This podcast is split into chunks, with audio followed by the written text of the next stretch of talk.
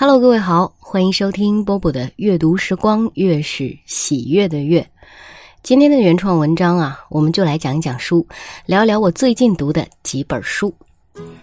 快过年了哈，有人阖家团圆忙得不亦乐乎，也有人为了躲避催婚、催生、催债不敢回家，孤家寡人。不管是前者还是后者，我今天推荐几本书应该都用得上，可以用来给小朋友们讲讲啊。或者用来度过一个人的时光。先来讲给小朋友们的哈，你们都知道我喜欢研究理财，我看了好多理财有关的书。那么给孩子们的理财观念要怎么普及呢？小狗钱钱虽然很好，可是对于幼儿来讲，其实还是深奥了一些。那么最近看的这一本《当动物有钱了》就很适合啦。农场里的动物们发现了一箱子的金币。好看却不能吃，他们把它分了一下以后呢，决定用它来交换物品，货币就这样开始流通了。有人啊，这里为了方便统一称呼，就称呼为人了。反正动物也是拟人哈。有人舍得花钱，有人不舍得呀，怎么办呢？于是有人开了银行，存钱过来吧，我还给你利息。还有人想要赚钱，就开了店，有餐饮业，哎呦，还有博彩业呢。于是赌徒也诞生了，再后来啊，越来越混乱，还金融危机了，这可咋办？动物们聚到一块儿想办法，终于决定制定规则，以后呢，按照这些规则来流通金币，农场才又一次的安稳了下来。一本薄薄的绘本反映了一个小小的社会。钱是怎么来的？钱是干嘛用的？钱如果管不好了会怎么样啊？该怎么管钱呢？这些问题啊，当动物有钱了，都在尝试着解答。回到文章开始的场景哈，过年聚会，你当然要给孩子们压岁钱。那之后呢？之后可以顺势拿出这样一本书，给他们讲一讲钱是怎么一回事儿。如果你还没有孩子也不要紧，送这样一本绘本会让当了爹妈的亲戚们很感谢你的。个人认为啊，这虽然是一本绘本，但是小孩子呢可能当成一个故事，大一些的孩子却能理解到社会的层面。总之啊，过年了，很多孩子有钱了，读一读它挺适合的。第二本呢，是我曾经合作过的一位作者毕山的作品，听众们可能还有印象哈。我还在十点读书会的时候，曾经领读过麦家老师的解密，当时的解读稿就是毕山所写的。他当时客居在麦家老师的理想谷书店，也正是这一段经历，令他写下了这部令我看书的过程几度停下来要去骚扰他，称赞他写太好的小说。谷子书店，这本书还有一个一句话概括整个故事的英文名字：The Last Twenty Four Hours in the Bookstore。一家书店的最后二十四小时。主人公康阿婆年轻时走投无路，在一家不卖书、只给人免费看书的书店住下，并被书店主人严泰委托为书店主理人。在严泰离开中国后，依然照料看顾着这家书店。这一天呢，镇长突然带着秘书来到了书店，说要把书店发展为农家乐，利润呢给镇上的居民平分。书店面临拆迁。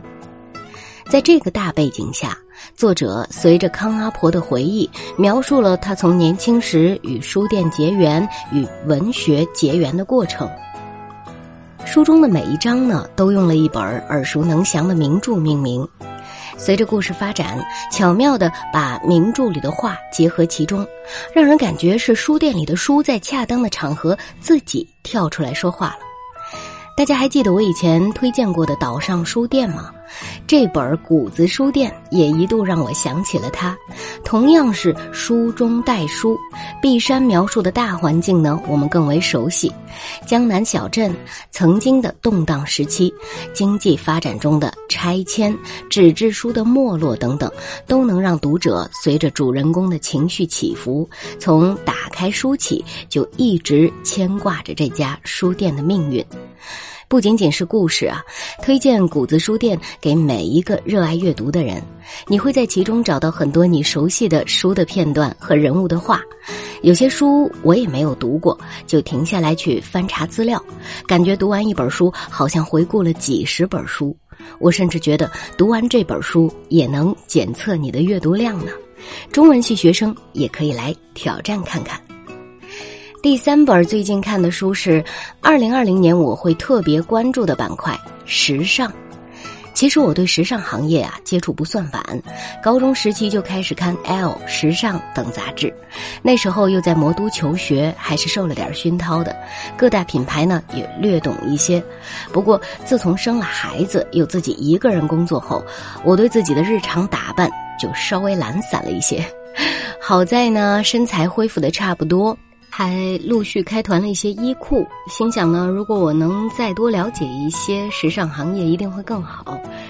于是我买了这本书，《我爱手袋》，名牌包我有，但是不多。也没有到包包狂热的程度，很长时间我理解不了，身边几乎所有的女生都对包包爱得很深沉，但这本书的书封上那个 LV 的邮差包啊，就很抓我的眼睛，所以迫不及待地翻开。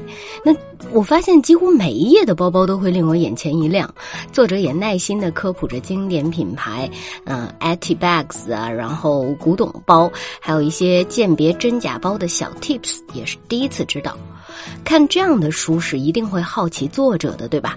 我就去查看了一下，发现作者 Kate Jo 凯特周原来是北京姑娘，曾经是清华理工女一枚，呃，毕业后呢去了美国，还在四大之一的德勤做过高级咨询师。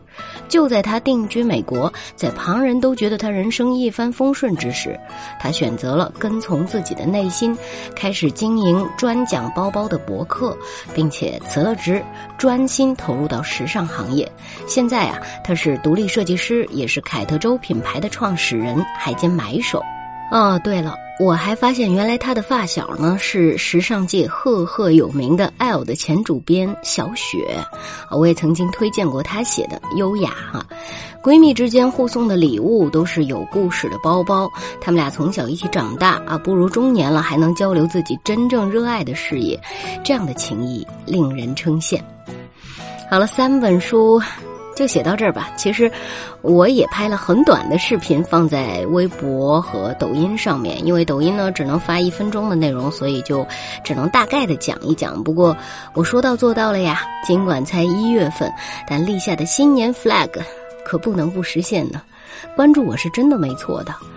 下周开始我会带孩子们回魔都了，过年期间呢大概会更新，但是不会每天更新了。上海、苏州、常州、杭州，你都可能会遇到我。嗯，记得到时候跟我打个招呼呀。好了，今天就到这儿了，晚安。晚安，你说晚安，我就熄灭了开关。晚安。晚安，也许有做梦的习惯。晚安，晚安，隔着遥远的想念。晚安，晚安，我的夜晚才变得甜。晚安，我说晚安，假装在你的被子里面。晚安，晚安，幻想你亲吻我的脸。晚安，晚安，无声发酵对你的爱。晚安，晚安，看流星滑落下来。当你说了晚安，整个世界都安静下来。但我想要一点点陪伴，谁让我是任性的小孩？当你。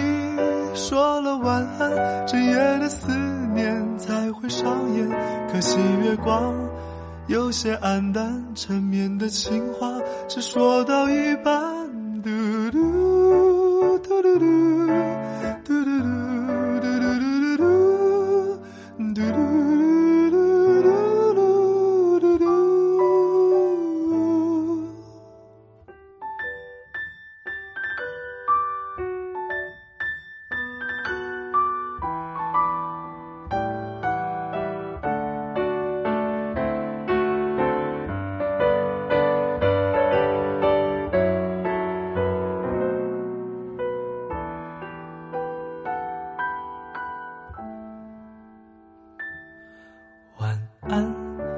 你说晚安，我就熄灭了开关。晚安，晚安，也许有做梦的习惯。晚安，晚安，隔着遥远的想念。晚安，晚安，我的夜晚才变得甜。晚安，我说晚安，假装在你的被子里面。晚安，晚安，幻想你亲吻我的脸。晚安，晚安，无声发酵对你的爱。晚安，晚安，看流星滑落下来。当你说了晚安，整个世界安静下来。当我想要一点点陪伴，谁让我是任性的小孩？当你说了晚安，这夜的思念才会上演。可惜月光有些黯淡，缠绵的情话只说到一半。